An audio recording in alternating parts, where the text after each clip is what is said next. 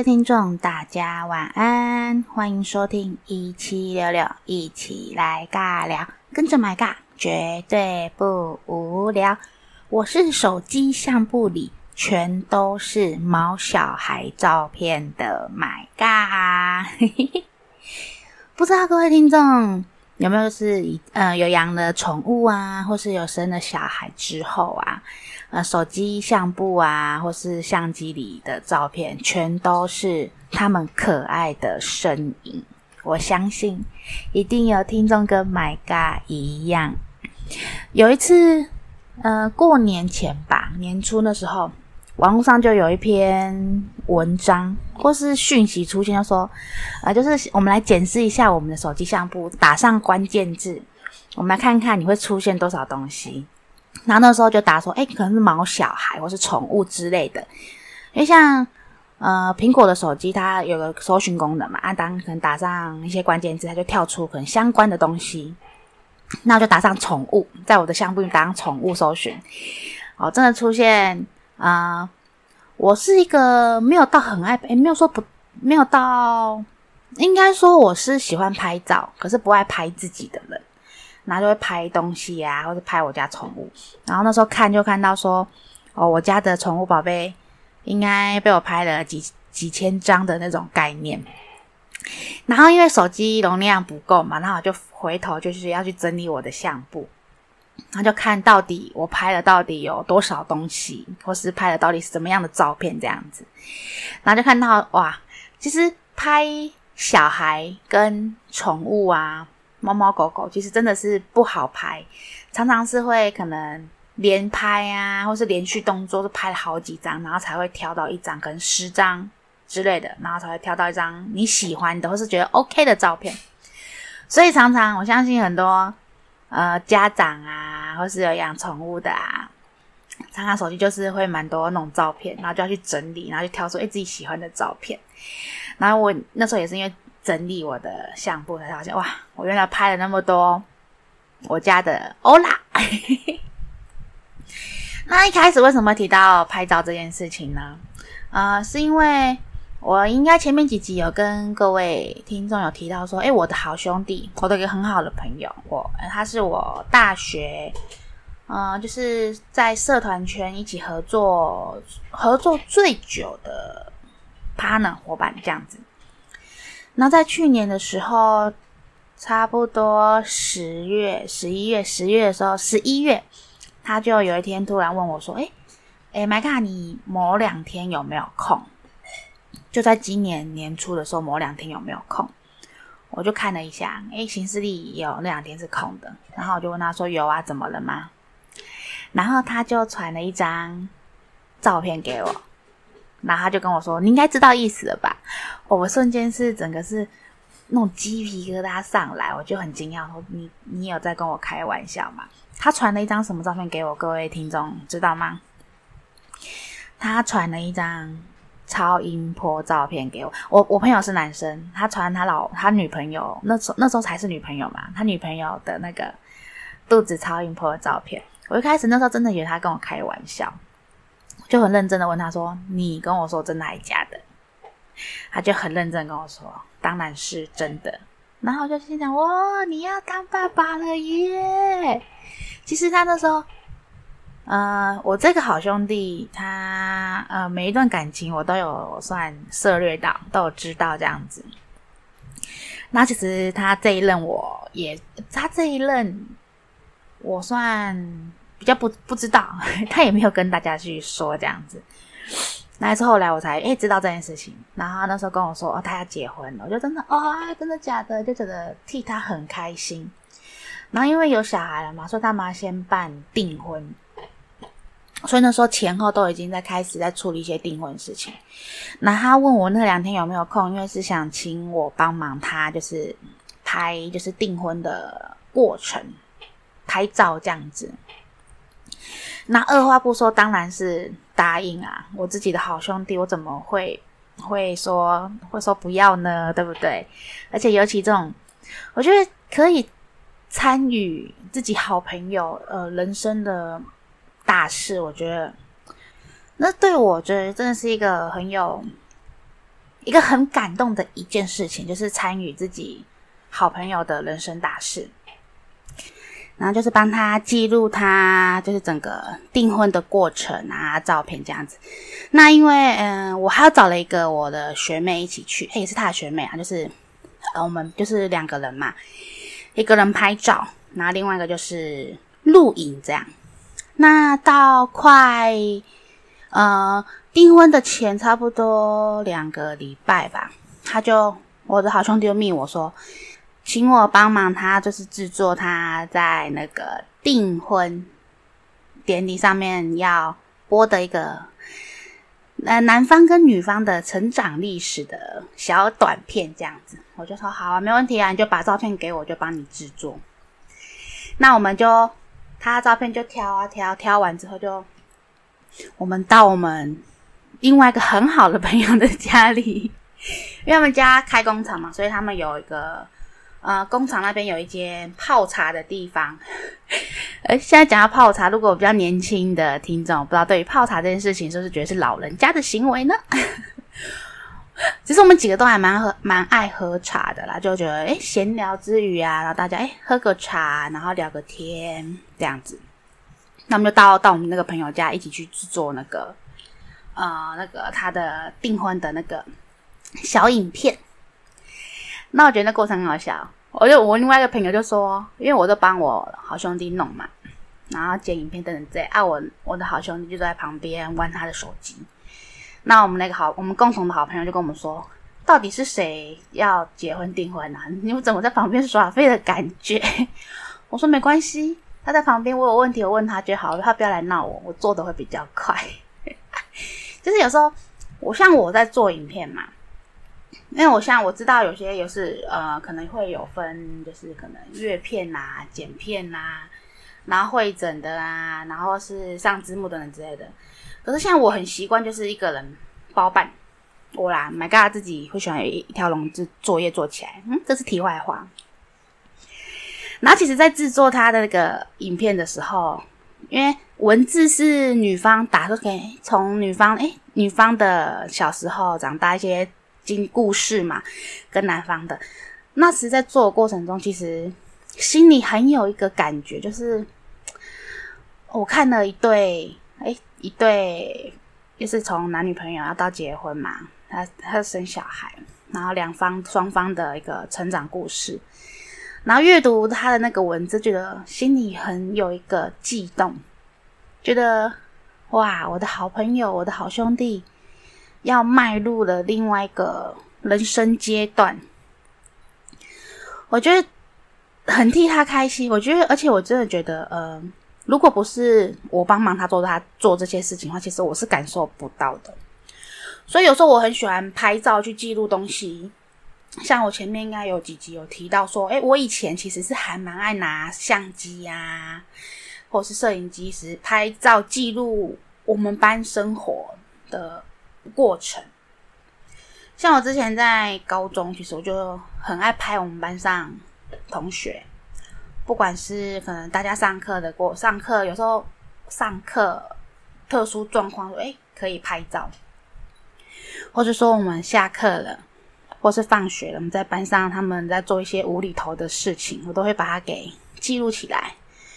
我觉得那个是一个回忆，跟一个让我可以把我们班的整个故事，就是写下来的一个媒介，就是对于拍照这件事情，我很喜欢拍人啊，就是拍记录。应该说，我觉得那个不要说拍人，就算记录生活。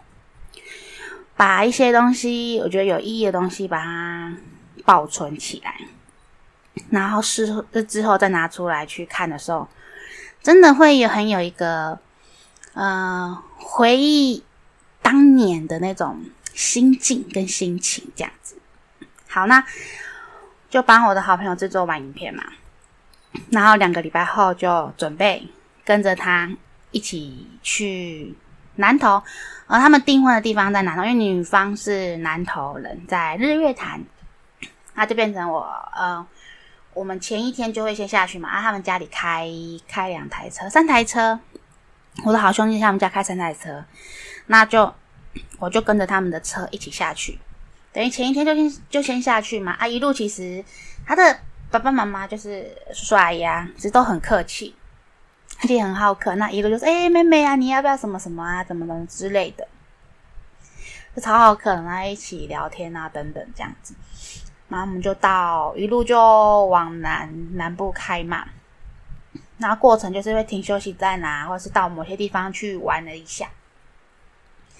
我还记得那时候我们特别查了一间，说要去吃某一间店的肉丸吧，是女方推荐的，因为女方在地的，她就推荐我们可以去那边吃一间肉丸。然后我们就一一群人就开车到那边，然后停好停好车喽，停好了，然后就走过去，然后我就看门口了有一个牌子，今日已完售啊，没了。把完卖完，我记得那时候好像是下午差不多四点，四点的时间。对，我们那时候差不多四点到到已经到南投埔里那边去，就去啊玩了啊，乐园没开，好吧，那不就继续往日月潭开喽。然后过程中又没有三台车嘛，然后就是一块，哎，怎么少了一台车？就是我好兄弟他爸妈开那台车。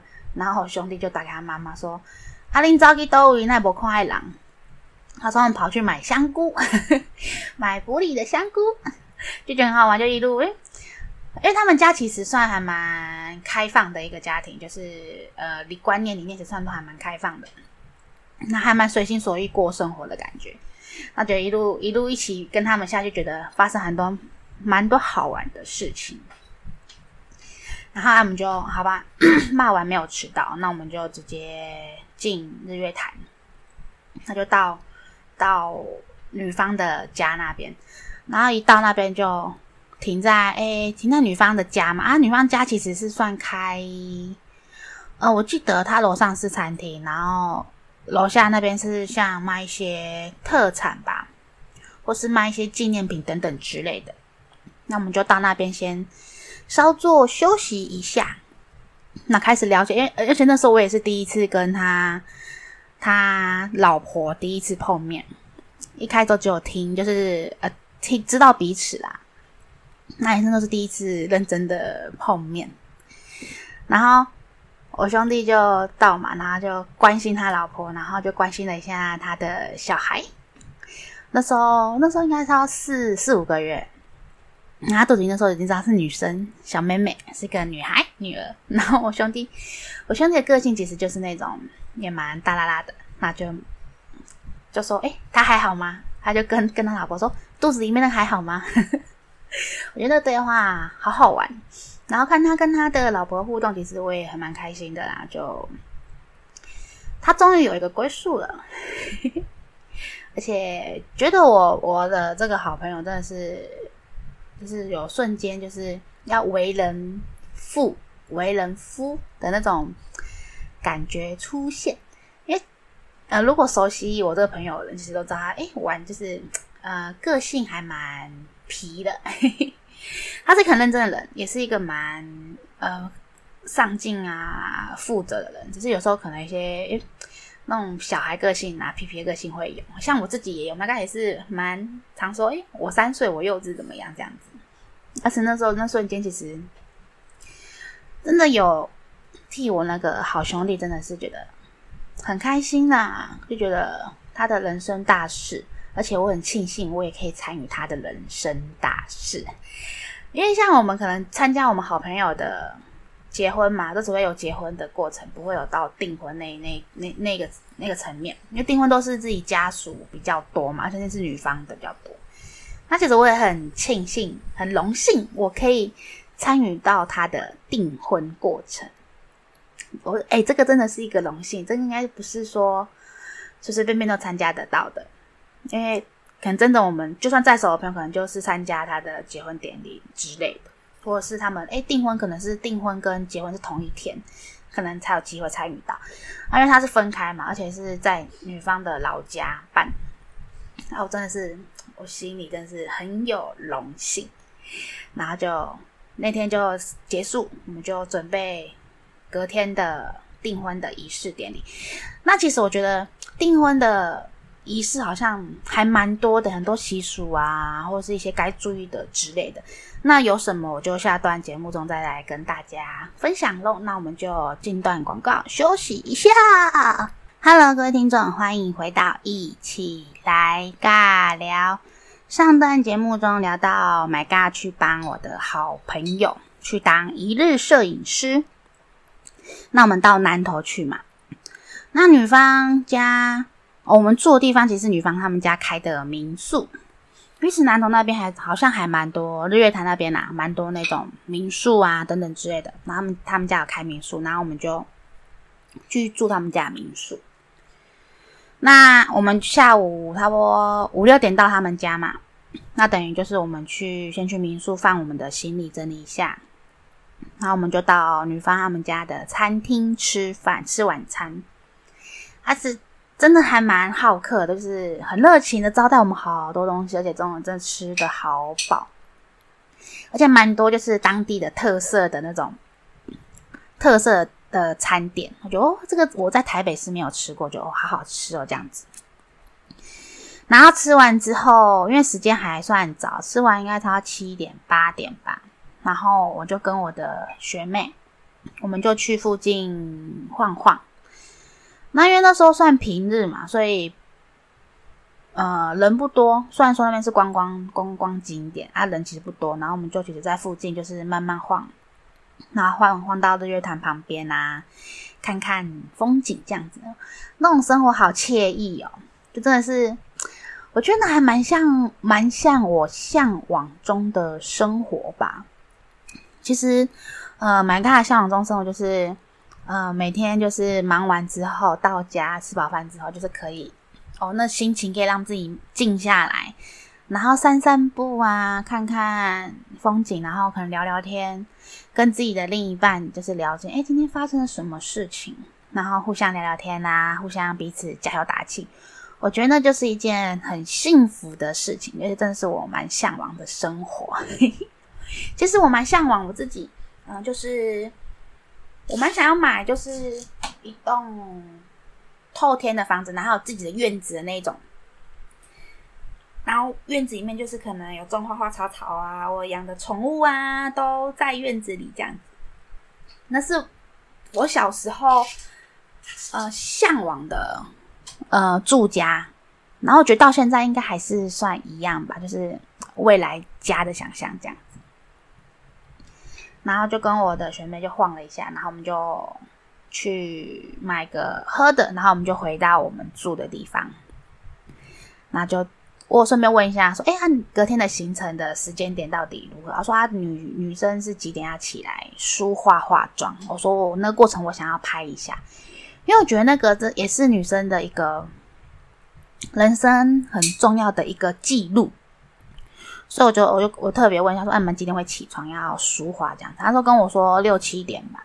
我说好，那我就。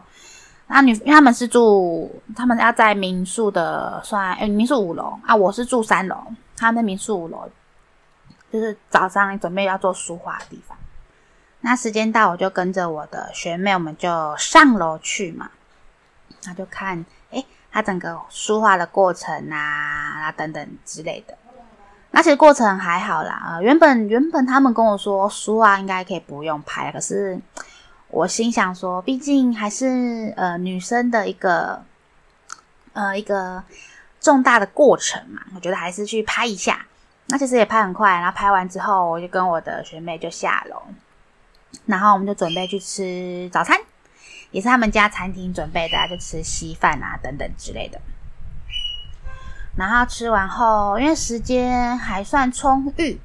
哦，那天气其实很好，那边那天天气超级无敌好的，那我们就到那个附近去晃晃走走，然后这是蓝天白云，真的好漂亮，而且那个阳光就是洒落在日月潭上面，真的是美到一个极致。那我们就等时间到嘛，然后过程中我们就先回去民宿躺了一下。然后时间，因为那要看看时，就是看时辰的嘛。我相信，呃，如果有有有有经验的，或是有听过，应该都知道说，对一些时台湾这种历书一些时辰东西还蛮蛮看重的嘛。然后我们就时间到，我们就跟我学妹就提提早先到那个女方的家里那边先准备。哦，是女方亲戚也非常超级多了，就叔叔阿姨啊等等之类的。那他们其实每个人也非常非常的热情。那看到我们，哎，摄影师，然后今天拜托你们了，等等之类的。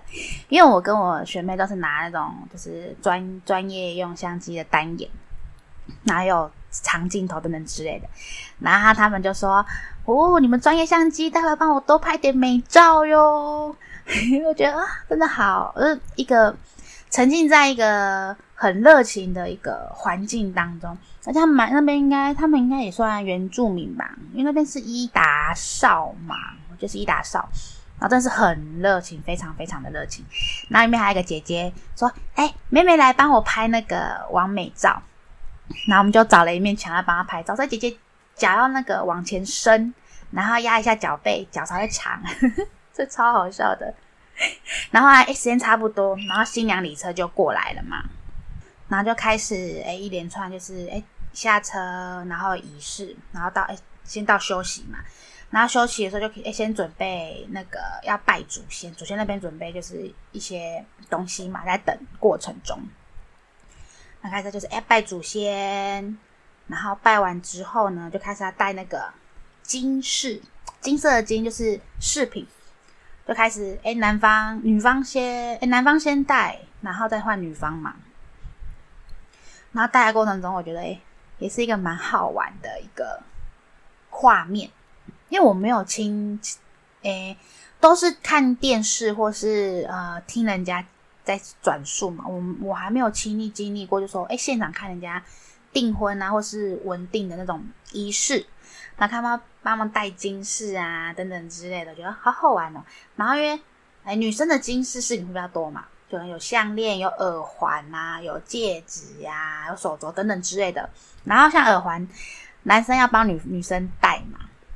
然后 我我兄弟不会嘛，不会帮人家戴耳，因为男生不知道嘛，所以不会帮人家戴耳环。然后就哎比一下，然后在女生自己把它戴起来。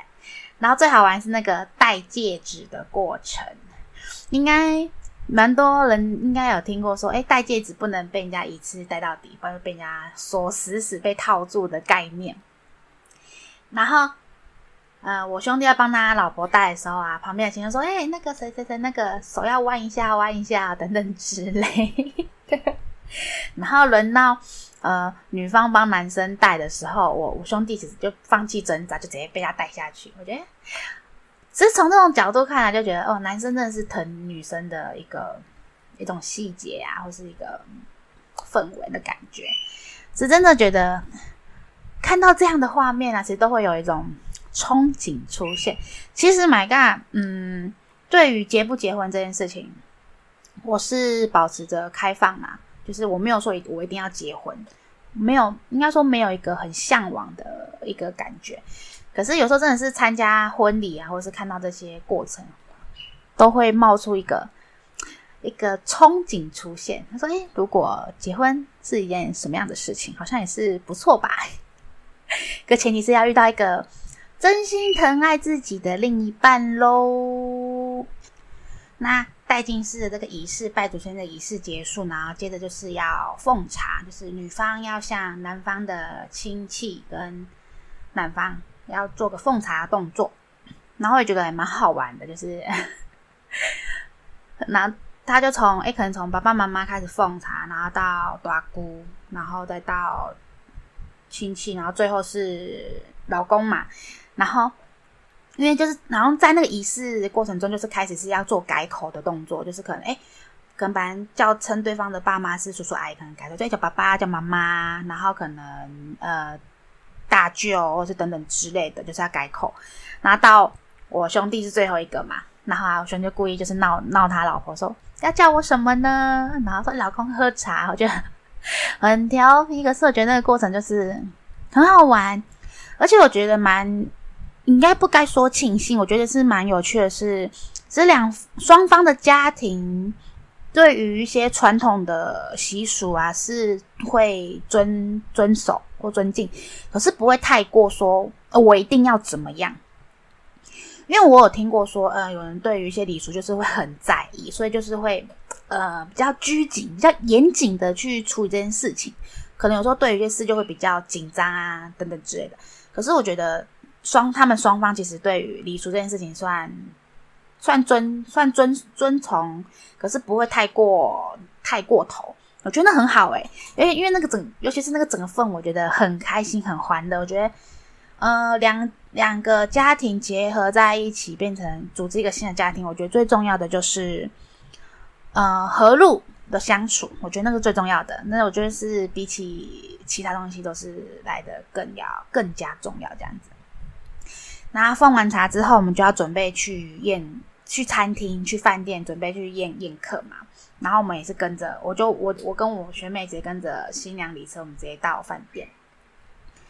然后我们也跟我学妹开始，哎，谁说？哎，等一下，他们进场我们要怎么拍啊？然后整个礼金桌啊，我们怎么拍等等这样子。然后还开始正式开始嘛。然后我觉得有一刹那，有一有一幕，那一刹那，我真的是觉得那一幕真的是让人好有一个冲动。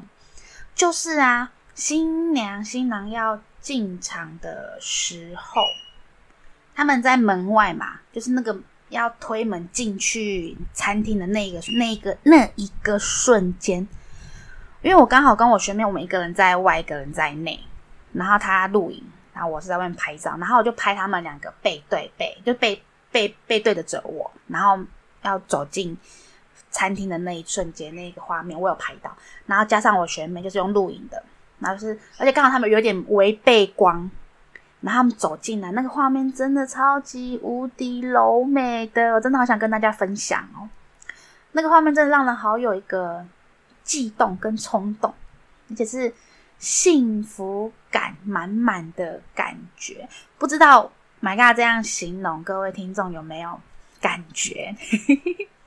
希望有机会我可以给大家跟大家分享那个照片。那开始就是一些礼，就是开始宴吃饭嘛，然后播。播那个回顾回成长影片，就是男方女方的成长影片。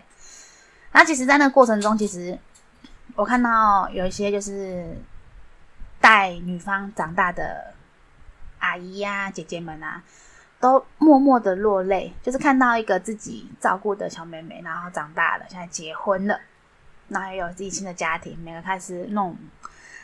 眼眶打转，然后开始落泪，然后我跟我学妹就开始去捕捉每个人落泪的画面。其实我觉得有时候拍照最好玩的地方就是在这里，就是可以捕捉到一些不经意的画面，而且就是那一瞬间、那一刹那，我觉得照片最容易、最最，我觉得最大的好好玩的地方就是我可以捕捉一瞬间。而且那一瞬间是稍纵即逝的，也不说哎再来一次哦，哎我们可能比个耶，好我们再来一次，那种是完全不行的。所以我觉得拍照好玩的地方就是在这里。然后开始我们就准备吃饭嘛，然后我跟我学妹哎大约拍一下，每一桌开始拍一下后，我们就到位上准备吃饭。然后其实吃饭的东西，就吃饭的那个每一道菜好像都有一些习俗吗？我后来其实有研有小小的去研究过这件事情，我觉得还蛮好玩的。就是每一道菜，就是好像会取那样的名字，或是上菜的顺序啊，好像也有一个，呃，一个好，就是要呃一个好彩头的那种，或是一个祝福的那种概念在里面。就是对于每道菜跟出道出菜的顺先后顺序。以前会好奇，小时候其实蛮常去吃办桌的嘛，办桌，然后就会好奇说，哎，第一盘第一道菜是这个，然后第二道菜是这个，然后到最后的菜是什么？然后其实吃过那么多场，就觉得，哎，为什么会有这样的顺序跟这样的名称呢？那不知道各位听众有没有研究过这件事情？因为像我们去吃桌菜，不是他们都有那个一个 menu 吗？然后说，哎，这道菜是什么？不是会有名字嘛？然后有时候我们就开始猜，说，哎，这道菜取这样，那是那道菜可能是什么东西？我就开始会猜这样子，我觉得还蛮好玩的。那各位不知道各位听众有没有这样的想法或是思维有出现过？那我就待会再回来跟大家分享说，哎，My God 发现什么东西是习俗上，然后为什么会取这样的名字，然后跟我去上网去做功课查资料，说，诶，为什么我们会这样去取这个名字呢？那我就下段节目中再回来跟大家分享喽。Hello，欢迎回到一起来尬聊，我是爱吃东西，然后去研究它的 My God。说到吃，因为刚刚上段节目中就是讲到宴客嘛，那就是那种宴客的菜色。那通常我们的第一道，应该大家应该会蛮有印象的，都是第一道通常都是冷盘或是拼盘的那种概念，可能有龙虾拼盘啊，然后那种凉拌菜啊等等之类的。然后我有去查过，诶，然后网络上是说，呃，或是一些那种宴客餐厅，他们是说那种拼盘啊，一般通常会用到五个，用五个的拼盘。然后说那种会有那种嗯五福临门的概念，诶，是讲到这一段啊，我会就是有种思维，就是是这些东西搞不好都是一些嗯行销手法，大家会不会有这这种的感觉出现？就是因为行销手法的概念，然后就是给他一些诶好听的名字，然后为整个诶整个整桌的菜肴取了一个。很有福气的名字，然后祝福新人。我觉得这种应该有一种行销手法概念在里面吧。那就让我继续讲下去，看大家有没有这样的感觉咯。然后再来，我不知道大家有没有吃过，就是还会吃在那种呃宴客的餐点上会吃到汤圆。我不知道大家有没有吃过。嗯、我以前小时候，我听我阿嬷说吧，说，呃，如果板豆菜啊，如果有出现，就是呃结婚的那种喜宴，如果有半桌菜里面有出现汤圆的话，好像是代表那个，呃，新娘好像是有孕了，就是有怀，已经已经怀孕了，才会有出现汤圆这一道菜。我不知道是。我不知道是真的还是假的，因为我我我查了一些资料，好像没有太完整的有人这样说。因为那时候也是很小的时候听我阿嬷在讲，那之下演变而来啊，汤圆其实就是会有一句话，就是“家好地利美你谁好心”，就是哎嘴巴吃的甜甜呐、明年我们会生个孩子。那还有代表是因为团圆团团圆圆嘛啊，汤圆是圆的，然后还有代表说哎团圆的概念这样子。然后再来还有一道是我每次吃。办桌菜我很爱吃的就是一个米糕，有人会说什么那个樱花虾米糕，或是那个昂金米糕，我超喜欢吃米糕这道料理，我觉得很香很好吃。然后它的给它的寓意是说，哎，米糕有高字嘛，它就是会那种高升的概念。然后再来，因为米糕不是用糯米做啊，糯米只是比一般的米饭是在要黏呐、然后其实就是象征说，哎。新人的感情可以是可以黏长长久久，然后黏在一起这样。啊，应该还有还有一道是大家应该还蛮常看到，就是鸡汤。然后鸡汤大家应该可以注意到，鸡汤其实它一定是用整只完整的鸡去炖的。然后鸡其实在台湾的习俗里面就是会有那种起家起家，像过年呐、阿公我阿公就是哎、欸、过年吃团年饭的时候哎。就就会说，哎，打给假给啊，起给啊呢，等等之类的。哦、讲到过年吃鸡，我不知道大家过年家里长辈会不会说，哎，过年吃鸡呀、啊，那个头尾先不能吃，就是在过年的时候，鸡的头啊跟鸡的尾巴不能吃。大家有没有有听过这样的习俗？就像在我家有，就是说，呃，要有头有尾嘛，所以在过年的时候要头尾要留着这样子。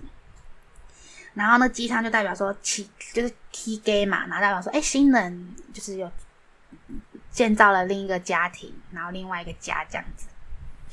然后再来还有一道应该还是蛮常出现，就是鱼，鱼应该就是象征年年有余吧。然后其实我在网络上搜寻资料的时候，我还有看到就是说，呃，像鱼啊，他们好像都一定是用清蒸的，就是像那种宴客菜，好像都是用清蒸的。然后我就开始回想说，诶，我从小到大到现在，就是去宴客啊、喜宴或是等等吃到的鱼啊，好像都真都真的是用清蒸的居多耶。我也不知道为什么，有没有人知道啊？好像都用清蒸的居多。像我其实也蛮爱吃糖醋鱼的，就是整只鱼炸过，然后它那种有那个淋那个糖醋的那种酱的概念，我觉得那也很好吃。可是，一般在喜宴好像比较常知道是清蒸的居多，不知道有没有听众知道是为什么？我还蛮好奇的，如果我查一下资料，可是没有太完全。哎，有人提到说，哎，好像宴客好像都常吃到清蒸鱼，可是有没有一个缘由或是等等之类的？我没有看那个详细的资料。如果知道的听众，欢迎写信进来告诉 My God，My God 的求知欲其实很强，就是很好奇每一件事情为什么会有这样的发展。就像小时候常常跟大问大人说，为什么？为什么？为什么？所以有才有一本叫十万一本书叫做《十万个为什么》。我小时候我有一套诶，我记得那一套应该有应该有十本吧，一整套就是叫做《十万个为什么》，我觉得超好玩的。那这些是我呃比较常看的，可能我们一般常看到的一些喜宴的菜色嘛。然后讲到这些，就是想到一些传统的礼俗啊，或是一些习俗等等之类的。虽然有些现在其实蛮多人说，哎，我们那种传统礼俗就是传统的观念、传统的理念，我们不用特别去在意或等等之类的。可是我觉得，呃，会流传应该都会有它的道理存在，或是一个意义存在。我觉得我们可以尊重，我们可以尊敬。可是我觉得，呃，不用太过于去。不是太严格的去遵守，因为有时候因应时代嘛的变迁等等之类的。那像讲到呃，那个我昨天前几天跟我妈妈聊天，聊到一个事情，就观念的问题啦，就聊一个事情观念问题。像呃，很多人找老一辈的人说，会说气切会是不好的一件事情，说就算再怎么可能生病再怎样都不要气切。可是因为我看过一些案例，因为我啊我的阿公因为生病的问关系，他住院嘛，然后是有做气切的手术。那其实老一辈人的观念说，再怎么样都不要气切。然后其实我我很好奇为什么，然后我有去查了一下，早期会说不要气切，所以说好像一一就是一气切之后就是没办法啊，可能就是没办法回头的概念吧，就是。呃，身体状况会变得很不好，很不好这样子。然后我去查了一下一些医学的报道资料，然后跟加上现在台湾的一些医医疗其实很发达。那那时候其实我阿公还没，就是还没有做手术前，就是他的那个呃精神状态其实也很不好，意识其实就没有到很清楚。然后他呼吸会喘不过来。可是后来家里决定嘛，做这个气切手术之后，他整个就是。好转很多，虽然说可能没办法讲话很顺，可是就是整个意识啊，跟他的呃，对于认认人的这件事情，其实都是很正常的。所以我觉得有时候一些观念呐、是会因应的一些时代的变迁跟进步而有不一样的一个呈现呐、啊。那讲到一些礼俗，我觉得。我们可以遵守啊，我觉得好的礼数我们可以遵守啊。如果真的是没办法因应时代的话，我觉得搞不好是可以做一点点的小改变，也说不定啊。那像订婚呐、我就有听人家说，订婚不是有那种喜饼嘛，然后就男方拿到喜饼，女方拿到喜饼，就要分给亲朋好友，等于把这一份福气分给大家这样子。然后好像好像有一个小礼俗，就是说新娘不能吃自己的喜饼。我就。就很好奇说，哎，为什么不能吃掉自己的喜饼？大家各位听众不知道有没有这个疑问？然后我就看了一下，就是网络上有人在写，就说，呃，新娘不能吃掉自己订婚的喜饼，是因为说会把自己的喜气给吃掉，把自己的福分给吃掉，就会没有了这样子。有人就问说，这有什么根据吗？对啊，我有什么根据？可是我有有时候觉得这是一个还蛮好玩的一个一个。流传下来的一个理念跟观念，我觉得好玩啊！而且说真的，你你如果真的不吃，没有吃到会怎么样？不会啊！所以我觉得这种可以去遵守，我觉得是有好没有坏嘛。而且有时候我们遵守这些规矩啊，会让长辈开心嘛。我觉得那是最重要的，让长辈安心，让让长辈安心开心，我觉得那是最重要的。然后讲到这些礼俗，我就开始想到，哎，我自己生活中有没有哪一些遇到哪一些礼俗啊，或是习俗之类？我有些知道是可能每个家庭会有不一样啦。那我想跟大家简单分享说，哎，我自己我算生长在算算传统的家庭，那家里都会有拜拜等等之类的，所以有些习俗礼俗我是小时候常常就是会遇到。那我想跟大家简单的分享一下，大家初一十五的时候家里会拜拜吗？初一十五，因为像我家里有有神明厅跟祖先厅。然后其实我们家里初一十五是会拜拜的，而且是还蛮蛮搞刚的，就是工序还蛮复杂的那种拜拜，就是会会煮一桌然后拜拜的那一种。那小时候其实对于这个其实也没有太大的呃问为什么，可是就觉得说哦，初一十五到了，我有我有好吃的东西可以吃。小时候就贪吃，你知道吗？就觉得哦，初一十五拜拜，就是会有好多好好多好吃的可以吃这样子。然后会有拜水果嘛，所以也会拜拜拜水果。然后就有好，就是有不一样水果可以吃这样子。是小时候最期待初一十五的时候，就是因为呃，可以就是有那个有好吃的东西，很多很多好吃的东西可以吃这样子。小时候就是有这种观念。直到长大后，我们家呃，因为怕后来因为。因为每次要煮菜其实会麻烦，要煮一桌嘛。然后因为奶奶、阿公、阿妈年纪大了，那不晓得想说不要那么麻烦。那其实就是有特别的拜拜，就是呃询问说，那如果初一十我们就是变成拜水果就好，就是没有额外再另外办一桌煮一桌菜来拜拜的话，可以吗？我记得有我没有做过这件事情，就是因为因为阿公阿妈年纪大，就没有在做这件事情，就变成只是简单拜水果。然后再来，这是我呃长大之后工作之后才知道的事情，就是初二十六拜土地公。我知道很多店家就在初二十六的时候是会在会拜拜嘛。然后我自己我老板娘那边的我老师老板娘那边店里，我们是初二十六会到土地公去拜拜。然后我这时候才知道，原来土地公也是有管辖辖区的范围耶。因为我们我那时候以为，诶，就到我们可能离我们店家最近的土地公去拜拜就好嘛。可是不是诶，然后是有一次听客人说，就是呃，土地公其实是有管辖范围的。因为我们那时候想说，哦，去土地公庙拜拜，然后我们要去一间比较大间的庙，啊，里面有土地公，我们去拜这样子。然后也是因为听客人说，不是啊，你要去那间专门就是土地公庙的拜拜才对。然后我们说啊，真的假的？然后我们就赶快就是变成。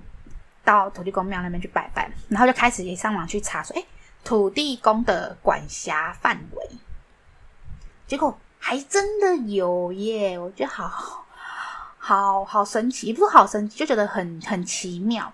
我而且我真的觉得台湾的一些习俗，不管台湾嘛，可能美国的习俗啊、礼俗啊，或是一些禁忌啊，我觉得都会有各有各理的道理存在啦。而且我觉得很好玩。因为有时候我还蛮喜欢去听人家说，诶，他们可能可能北部、南部、北中南就有不一样的习俗礼俗嘛。有时候我喜欢去听人家分享说，诶，他们家有什么样的礼俗，我就觉得，然后去比较，然后就去思考说，诶，为什么会有这样的想法跟概念出现？就可能会综合起来比较，我觉得是一个还蛮好玩的一件事情。而且虽然说它没有可能根据可以考察嘛，就是没有什么呃可能科学依据啊等等之类的，可是我觉得那也是我们呃整个文化几千年来几百年来的一个演变跟一个智慧传承下来的，我觉得那都是很珍贵的。因为如果没有这些东西的经历下来，其实也不能不会造不会造就说我们现在的社会这么进步。等等之类的，所以我觉得，呃，My God 觉得说，我们不管是哪一国或是不同家庭的习俗礼俗，我们就是互相的尊重、尊敬。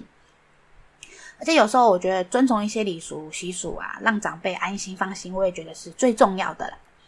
因为我相信很多人会觉得有那种铁齿的感觉，像 My God 其实有些事情也蛮铁齿的，可是有时候正是为了要让长辈放心嘛。家里长辈放心，然后就真的是会诶、听一下长辈的话，然后就顺从长辈的话去做一些事情。我觉得让家里家里的人安心，其实是最重要的。我们的健健康康啊，平平安安，其实是比起可能你赚很多钱，我觉得都还是来得更重要。只是健康没了，其实我们再多的东西，我觉得都是呃没办法长久的啦。所以说喽，我们要平平安安、快快乐乐、健健康康的生活下去。好啦，今天就跟大家简单的分享到这边，那我就下周再跟大家空中相会。我们下礼拜再见喽，拜拜。